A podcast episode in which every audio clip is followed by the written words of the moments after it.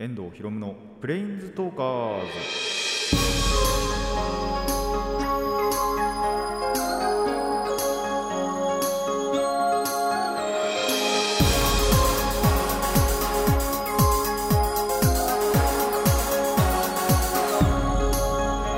ラジオの前の皆さんこんにちは。遠藤博夢のプレインズトーカーズパーソナリティの遠藤博夢です。この番組はマジック・ザ・ギャザリングのプレインズウォーカーたちがさまざまなスカイへ旅できるかごとくさまざまな話をしようという番組です、えー2021年最後の一応収録となっているんですがまああとアップもね一応2021年の本当にキワッキワで、やっていただく予定なんですがえーもしね、年を越してしまっているという方もですね、えー2021年のつもりで 聞いていただけたらと思います。あの12月35日ぐらいのね、えーつもりで、えもしね超えてしまっている方は聞いてください、えーそうでない方ちゃんと2021年以内に、えー聞いてくださっている方にとってはね本当に21年最後の放送になるので、えーぜひまたね楽しんでいただけたらと思います。まあ、あの最後だからといってねあの特別なことをするわけでもなくあのいつも通りにあの話していきたいなと思っているんですがまあ寒くなりましたね。一気に来たなって感じがします。本当に。でちょうどそのこの収録の日の朝ですねあのまあ普通に歩いてたんですけど日が出るとまあやっぱちょっと暖かいんですよ。で雲で隠れるとその瞬間やっぱ寒くなるんですよね。それだけやっぱ気温もね基礎の気温が低いんで、えーその辺がねちょっとやばいなと思ってまあなんならこの前日ぐらいかなはあのバイトがあったんですけど前日くらいっていうか前日なんですけどバイトあってやっぱ手とかすごいガサガサになったんで、えーハンドクリームなんかもねそろそろ使っていかなきゃなって思いましたね。もうなんか手なんだろう色が大変なことになってましたからね僕の場合。とかそうだしあと、まあ、うち猫飼ってるんですけど猫触るとあの静電気バチバチきて猫に嫌がられるっていう そういうこともねあるんで、えーケアはねしっかり行っていきたいなとも思いましたね。つかなんならもう手遅れかなって思ったのはあのーまあ、やっぱ手家に帰ってきたりとかまあなんならバイト中とかでもそうですけど洗うじゃないですか。でバイト中はさすがにその水しか出ないんですけど家に帰ってまあお湯でねお湯あの洗面所で出るマックスのお湯をかけたらちょっとやっぱヒリヒリするんですよ。あの本当に軽くですけど霜焼けしてんのかなっていうあの膨れたりとかしてないんですけどね腫れたりとかしてないんですけどなんかやっぱヒリヒリするなっていうのは感じるんでちょっとねそういうところはあったりするのかな。本当に軽くですけど霜焼けになったりとかしちゃってんのかなって思ってはいるんで本当にケアはねしていきたいなと思っております。皆さんもねぜひ手のケアなんかは手がやっぱり一番きますからねそういうのって。なんで怠らないようにしていただきたいなと思います。それではラジオの方、2021年最後の放送を始めていきたいと思います。今回もレッツプレインズトーク。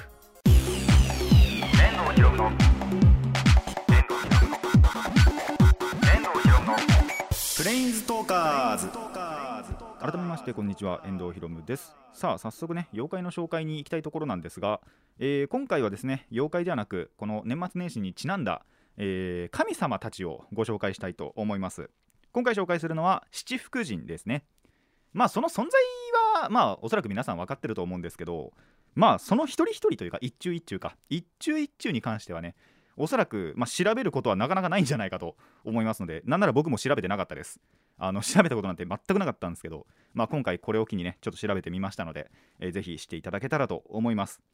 えーまあ七福神その名の通り、えー7つの福の神と書いて七福神なんで、えー福を呼んでくれる、えー七中の神様たちのことですね。を、まあ、総称して七福神というんですが、えーやはりねその一中一中に関してはを、えー調べてきたのでそちらをご紹介したいと思います、えーまずはですね、えー、恵比寿店ですね。まああのー成人している方にはおなじみの恵比寿ビールがあると思うんですけどもあれに映ってる、えー恵比寿神様。でこの恵比寿天様が、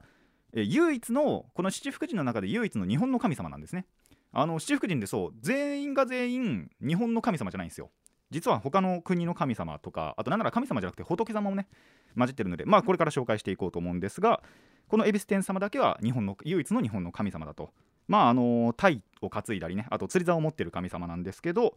えそんな恵比寿天様はですねえーまあ、漁業の神としてそれこそその本当に見た目通りにね漁業の神様としても祀られていて、まあ、基本的には商売繁盛をの徳があるというかの神様となっております、えー次に、えー大黒天様。大黒天様はですね、えー袋大きな袋を持って内出の小槌。小槌を持っているのが大黒天様ですね。で大黒天様は一度仏になってる方なんですね。このあのこの大黒天様が。が一度仏になってただ、えーまた神様に戻ってきたっていう感じなんですけど、えー大地を司る神様となっています。まあ言い方を変えれば農業の神様ですね。が、えー大黒天様で、えー福徳開運。まあ運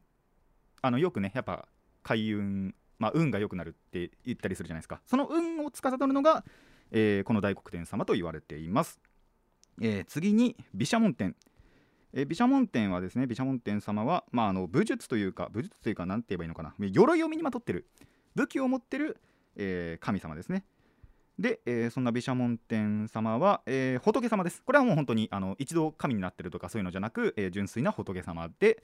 えー融通承服やべこれ意味あすんの忘れちゃった、えー融通承服の神様と言われています。融通承服ってなんだ？ちょっと後で調べとこう。っていう感じで、えーこれが毘沙門天。で次に、えー弁財天。弁財天がこの七福神の中で唯一の女神ですね。あの女性の神様です。でもともとはですね、えーインドの川のインド川の神様で、まあ、水を司る神様と言われています。で日本に入ってきたその当初というか一番最初の頃は言語と音楽の神様だったんですがもともと日本にいた吉祥天という神様いるんですけどその吉祥天の財宝そして芸術っていうのもまあ吸収というか別にその神話上であの食べちゃったとかそういうわけじゃなく純粋にその同一視するようになったみたいな感じで、えー統合されて、えー今では知恵財宝そして愛嬌縁結びの神様と言われています、えー次に福六寿ですね、えー福六寿はですね、えー福、まあ、幸福の福に、えー六は、えー縁縁っていうかまあ縁結びっていう字の縁とそして寿まあ長寿の寿ですね。で、えー福六寿と書くんですがこちらですね中国の神様で、まあ、神様というよりも言ってしまうと星の化身らしいんですね。もともとはお星様で。で、えー、と神様としては、えー聖徳神保の神様として信仰されているそうです。まあ、徳としてはですね、えーまあ、その名の通り、えー長寿や幸福の徳がある神様と言われています。でちょっと似てるんですが次に紹介するのが、えー寿老人。で、えー、寿に、えー本当に老人は老人ですね、あのーオイルに人と書くんですがこちらも、えー星の化身と言われています。でうちわと桃を持っていてあと鹿を従えてるっていう姿でよく表されるんですが、えーそのうちわで難を払い災難を払って、えー桃と鹿っていうのが、えー長寿の証と言われていて、えーこちらもですね長寿延命、えー、長寿の神様と言われています。最後紹介するのが布袋尊ですね。布袋尊様はですね、え弥勒菩薩の化身と言われていて、えー正門来福夫婦円満、えそして子宝に恵まれるということの徳があると言われています。という感じでねそれぞれの、えー七福神の中の7中をご紹介しましたのでまあなかなかねやっぱね調べることないと思うんでこれを機に覚えていただけたらと思います。それぞれがそれぞれねあのやっぱ違った役割を持ってて七福を運んできてそして7つのその薬剤を払う。っていうまあなんだろう元があるんですけどもそれになぞった七福神様いらっしゃいますのでぜひぜひ祀ってあげてください。それでは、えーコーナーの方行きたいと思います。最初のコーナーはこちらです。演劇の話。えっ、とまあつい最近ですねあのー演劇にご招待されましてそれこそその前に僕がなんだろうやったあのー専門学校のね先生の劇ではなく、えー中学時代の友達で、まあ、その頃演劇をやっててなんなら今でもその演劇がっつり演劇のそなんだろう演劇人ってわけじゃないんですけどそのなんだろう教育に携わってるみたいなやつがいて、まあ、そいつからちょっと招待を受けたので、えー見てまいりました。えーっとですね虹の元という劇団の失恋博物館というものに、えー行ってきたんですがこの失恋博物館タイトルにはなってるんですけどもともとはですねクロアチアに、えー、とミュージアム・オブ・ブロークン・リレーションシップという、えーまあ、美術館というか博物館がありましてそのが元になって、まあ、日本語訳されて失恋博物館と言われています。えー、とかつての恋人関係を象徴する記念品とその簡単なエピソードが同時に展示されているっていう、えー博物館になってまして、まあ、それを本当に何だろうそれっぽく演劇にしたのが、まあ、今回のこの虹の本さんの失恋博物館になっています。まあ、失恋と言いつつですね、あのー本当にその恋に関する失恋だけじゃなくまあなんだろう他の亡くなってしまったりとかのね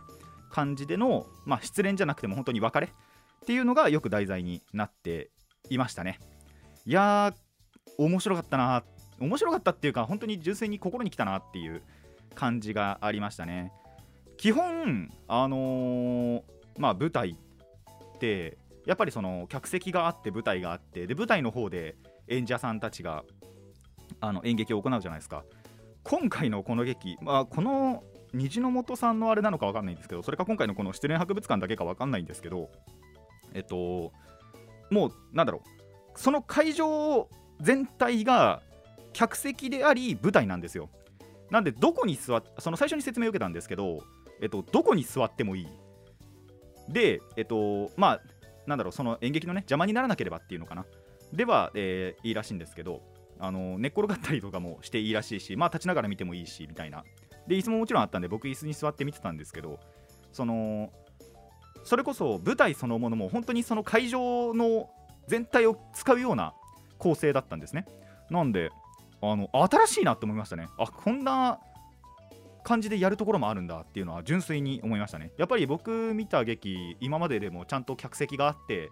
舞台があってっていう劇しか見てこなかったのであこれはなかなか新しいなと。で本当に360度どっから見てもいいっていうのが、えーこの虹の本さんの劇なのかな。ちょっとあの今回本当にその虹の本さんはマジで、えー、と初めてだったんでいついつもがこうやってるのかわかんないんですけど今回のこの失恋博物館に関しては本当に初めてのね、えー見方だったので、えー斬新で新鮮で。でストーリーというかその演目もね結構一つ一ついや一つ一つってわけでもないかな。えっ、とまああとそう、えっと短編集だったんですよ。その短い話を1時間の間にいくつかやるっていう感じの構成だでまあそれ僕もやってたのことほとんど変わらなかったんですけどあの僕が1回呼ばれた朗読劇なんかも。そうでいくつかの朗読を、まあ、キャスト入れ替えてあのやっていくっていうのを僕もそれはやってたんですけどあのまあそれがなんだろうちゃんとその本当に朗読でもないし、えーちゃんとセリフとかも覚えて演劇をやってたっていうのが、えーなんか新鮮だったなと思いましたね。まあ、実際に僕もやっぱそういう感じでやったことないですしね、あの高校の頃とか演劇部でしたけど、で、まあ、専門学校行っても若干そういう舞台に上がったりもしましたけど、やっぱそういうことってやったことなかったんで、えー本当にいい劇だったなと思います。でやっぱその一つ一つの演目がその失恋に関するそしとかあと別れに関するものだったりはしたので、まあ、ちょっと心にも来たなっていう感じですね。っていう感じで結構あのーまあ魅力的なものでもあったのでもしねまたご招待されたら、えー見たいなと思う劇ではありましたなんで皆さんもねぜひあの気になった方はあの横浜を中心に活動しているところなんでまあちょっとね、あのー遠い方には来づらいかと思うんですがもしその関東近郊の方で、えー気になったという方はこの虹の元あの虹に元はあれあれですね元素の素ですねと、えー調べていただいて、まあ、劇がいつあるかっていうのはそのホームページとかあとツイッターから、えー情報を入手していただけたらと思います。僕もね毎回毎回そんなにあの虹の元の人間じゃないので、えー毎回毎回この日にこの劇ありますよっていうのは言えないと思いますのでそれこそその友達から招待がなければ、えーなんで、えー気になった方はぜひ虹の元のホームページやツイッターから、えー情報を入手してそして劇を見ていただけたらと思います。結構あのいい劇だったというかだったのででまあぜひねやっぱ実際に目で確認していただけたらと思います。以上演劇の話でした。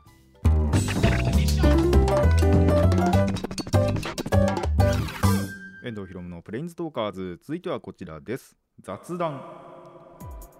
ということで、えー最近あったことをだらだらと話していきたいと思います。まあ本当に年末だからといって何か変わるわけでもなく、あのーマジで有言実行してるのは、えー温泉に行ってること。本当に週1回行ってますね。まあ友達がいたりいなかったりするんですけどほぼほぼいなくて僕は一人で行ってて。でまあなんならこの後もねこの収録終わってから行こうかなと思ってるんですがいやーやっぱ気持ちいいですね。あのー最初にこの話をした時と同じようにあのー最初はサウナだけ入ってで1回上がってからで1回上がってオロポをしてから、えーでちょっと休憩してで次は湯船だけ浸かるっていうのをやってるんですけども、まあ、このスタンスはね崩さずに。でそうあのーちょっと前だ1週間前か。行った時にですねまあその今はまた僕その12月の間てか年末までえっとちょっと安く入れるチケットをもらったんですけどその時にまた1月に使える同じチケットをもらったのであこれはまた1月もやるしかねえなって思ったんで、えー1月にはまたね、えー週1の温泉活動をしていきたいと思っております。いやーやっぱ安くなるっていいなって思いますね。安くなるし一応そのスタンプカードにもなってて特典もあるんですけど週1回だと多分もらえないのかなっていう5個ずつぐらいだったはずなんでね。なんで、えーそっちはあんまり期待してないあの特典の方はね期待してないんですけどまあ純粋に本当に安く入れるっていうのがねえー、馬味なので、えーこれからもね、これからもっていうか、あの年が明けても、えー週1回の温泉、あー、でも、1週目無理かな、さすがに。でもできたらね、えーやっていきたいなと思っています。あと、あれ、この話ってしましたっけ？あのーまあ、2時3時の話になっちゃうんですけど、えっと、ライブのね、チケットが当たりました。したっけ？してないかな？してないと思うんですよね。あのー1月の22、23でね、え2日間やるライブなんですけど、3D のライブがあって、で、その、まあ、1日目がね、僕欲しかったんで、1日目取って、で、その時に、あのバイトの後輩で2時3時一緒に好きなやつがいるんで、そいつに話しかけてみたところ、まあ、そいつも行きたいということなんで、一緒に、で、2枚まで取れたんですよ。なんで、そいつと一緒にね、えー1月の22は楽しみたいと思うんですが、まあ、でも今ちょっと怖いんだよなーって思いますね。やっぱオミクロンが拡大しつつあるんで、あのーいやかか感染することが怖いんじゃなく、あのそれが広がり続けて、1月まで広がって、えー、とライブが中止になることが怖いです。そうはなってほしくないなとは思うんですけどね、えーそこに関しては本当にその時にならないと分かんないんで、まあ一応もう、そのバイトのね、シフトなんかは開けてあるんで、その日その日一日は暇なんですけども、えーなんとかね開催されたらいいなと思いますね。で全力で楽しみたいと思っているので。あもしねあのリスナーさんの中であの同じライブファンタジアに行くよっていう方いましたら、えー現地で会うことはおそらくないと思いますけど一緒に盛り上がっていければいいなと思います。っていうのが、まあ、最近の2時3時の話。そう2時3時でですね今公式であの2時ヌーンっていうねえー、と平日の12時から1時までの1時間、えーライブ配信で、えーとまあ、ライバーさんもその日その日で入れ替わりでなんだろうトークバラエティをするっていう番組があるんですけど週に1回しか見れないっていうね。あのー確か月曜日の分しか見れないんですよ純粋に。火曜金曜がバイトでで水木が、まあ、ちょっと出かける予定があってまあなんならこの収録もそうですけどもっていうところがあるんでちょっとね週1にしか見れないのかなっていう感じなんですけどまあその週1回結構楽しかったしあただ楽しかったはいいんですけどちょっと見逃したんですよね。忘れてて。で YouTube つけたらあやってるみたいなね。10分20分ぐらい逃しましたけどもあのーまあアーカイブとか残ってるはずなんでもしよろしければ皆さんもあの視聴してみてください。まあアーカイブなんでね生放送感はないですけども、えーぜひ見ていただけたらと思います。まあ同じ VTuber のところでのニュースでいくとホロライブのニュースがちょっとあっていやついにね白神吹雪氏が金の恋キングを釣り上げたと、えー何時間やってたんだろう？200時間ぐらいやってたのかな？あのー確か途中のレポートのところで200時間超えたっつってたんでいやどんだけやってんだよって思いましたけどね。それだけ最初の街から全く最初の街ではないのかな。でもその1箇所からほとんど離れずに釣りに釣り上げ27日間。合計何時間あったのか分かりませんけども、えーやっとね金のコイキングを釣り上げて、えー僕が今こうやって収録している時点では次はゴースのね色違い待機をしているわけですけどもいやよくできるなって思いますね 本当に。その分やっぱ27日間もねやってたんで、あのー感動はすごかったですけども僕はそのリアルタイムしてたわけじゃなく後々の切り抜きでね見て確認しましたけどもなんで皆さんもぜひね色違い耐久やってみてください。あの4000何分の1です。確率やばい。でその前になんだっけ僕はあんまりポケモン詳しくないんですよ実は。あまあ言ったことあったかな。ただそのなんで切り抜きで見たりした知識なんですけどまあいくつか前の時代からポケルスっていうなんか最近に感染するらしくってそれを先に出したんですよね。それが何何万分だっけな？5万分の3とか5万いくつ分の3みたいなだったと思うんですけど、えー4000分の1よりも先にそっちを出すっていうね。なんてこともありつつ、えーやっとねようやっとその色違いのコイキングも釣れたということで、えーしかもなんかその日ちょうどいやそれを見てなのかな？僕の推理では多分その事象があったからだと思うんですけどツイッターからもね公式マークをもらえたっていうことででそれがしかも12月24日だったんで、えーいいクリスマスプレゼントになったと本人も、えーおっしゃってたのでいやいい日だったんじゃないかなと思いましたね。ねえそんな感じで、えー VTuber もの業界もまたまた盛り上がっていっていますが。でそれとはまた別であでもまあ一応 VTuber 若干絡んでたのか。あのーまあばっちり次の日バイトがあるっていう前日に夜の3時まで起きてたって話なんですけどあの久しぶりにねあの推し用の動画を切り抜きを見たらもう本当に手が止まんなくなっちゃって 脳が覚醒しちゃって全く寝れなくなっちゃって、えー3時まで起きてたというね。そしたらその次の日本当に頭しっちゃかめっちゃかになっちゃってバイト中。もうなんだろう自分で何してんのか分かんなくなった時があったんですよね。完全に脳にデバフ食らっちゃって。いやーあの時大変だったな。眠いし頭痛くはなかったのかな。でも自分で考えてることが後々になって気づいてみるとなんで俺こんなことしてたんだろうって思うような行動をバイト中結構してて。であとレジもそんなミスはなかったかな。でもやっぱフラフラしたなっていう感覚はあったので、えーまあ健康にね あの健全なね睡眠時間を取りたいなとは思いましたがまあそれって本当にその日その日のテンションだったりするので、えーこれからもやめないと思います。本当になんか突発的にねそういう動画って見たくなったりすると止まんなくなっちゃうんで皆さんぜひ気をつけてください。結構ねそういうのあるんでっていうのが、えー脳のデバフの話でした。で本当にその睡眠時間を取り損ねるとマジで頭働かないっていうのがでもその時本当に分かりました。マジで働かない。マジで自分で何やってんだろうって後々になって気づいた。っていうこともありますのでね。ぜひ気をつけてください。まだいけるな。まだいけそうなんでもうちょっと話をさせていただくとまあ足はボロボロですよね。ピクミンで。いまだにピクミンブルームはやってるんですけども最近はですね僕の家からお父さんの、えっと、職場か。職場まで、えー歩いていきました。かかった時間は1時間半。それを言ったところ、えーびっくりされました。普通はやっぱ電車で行ったりそれこそお父さんも車で行ってるんで通勤は。でだしあの駅をまたぐんですよ完全に。本当に。なんですけどそれをもう完全に全部歩きで行っちゃってで1時間半かけて1時間半1時間半40分ぐらいかかったのか確か。をかけて行ってたところえっ、とまあびっくりされるっていうね。本当にそのお父さんは電車で来たと思っていたらしく。でまあその日ちょっとその職場に行ったのにも理由があって保険の見直しだったかな。でその保険の会社の人と、えー僕とお父さんとっていてその保険についてちょっと話してたんですけどえー、とその保険の人にもびっくりされました。当たり前だけど。それは1時間ちょいも歩いてたら驚かれるけど。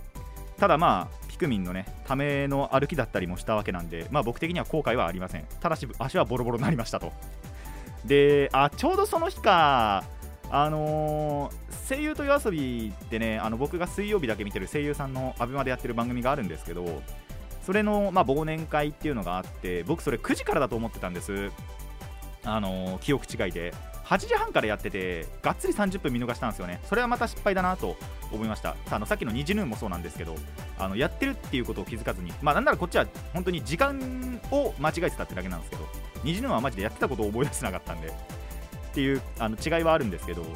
ちょっとあのー完全に時間をね間違えてしまってその日若干30分ぐらい見逃しちゃったんでで確かいやどうなんだろう後で確認もするけど多分アーカイブ見れないんですよね最初の30分。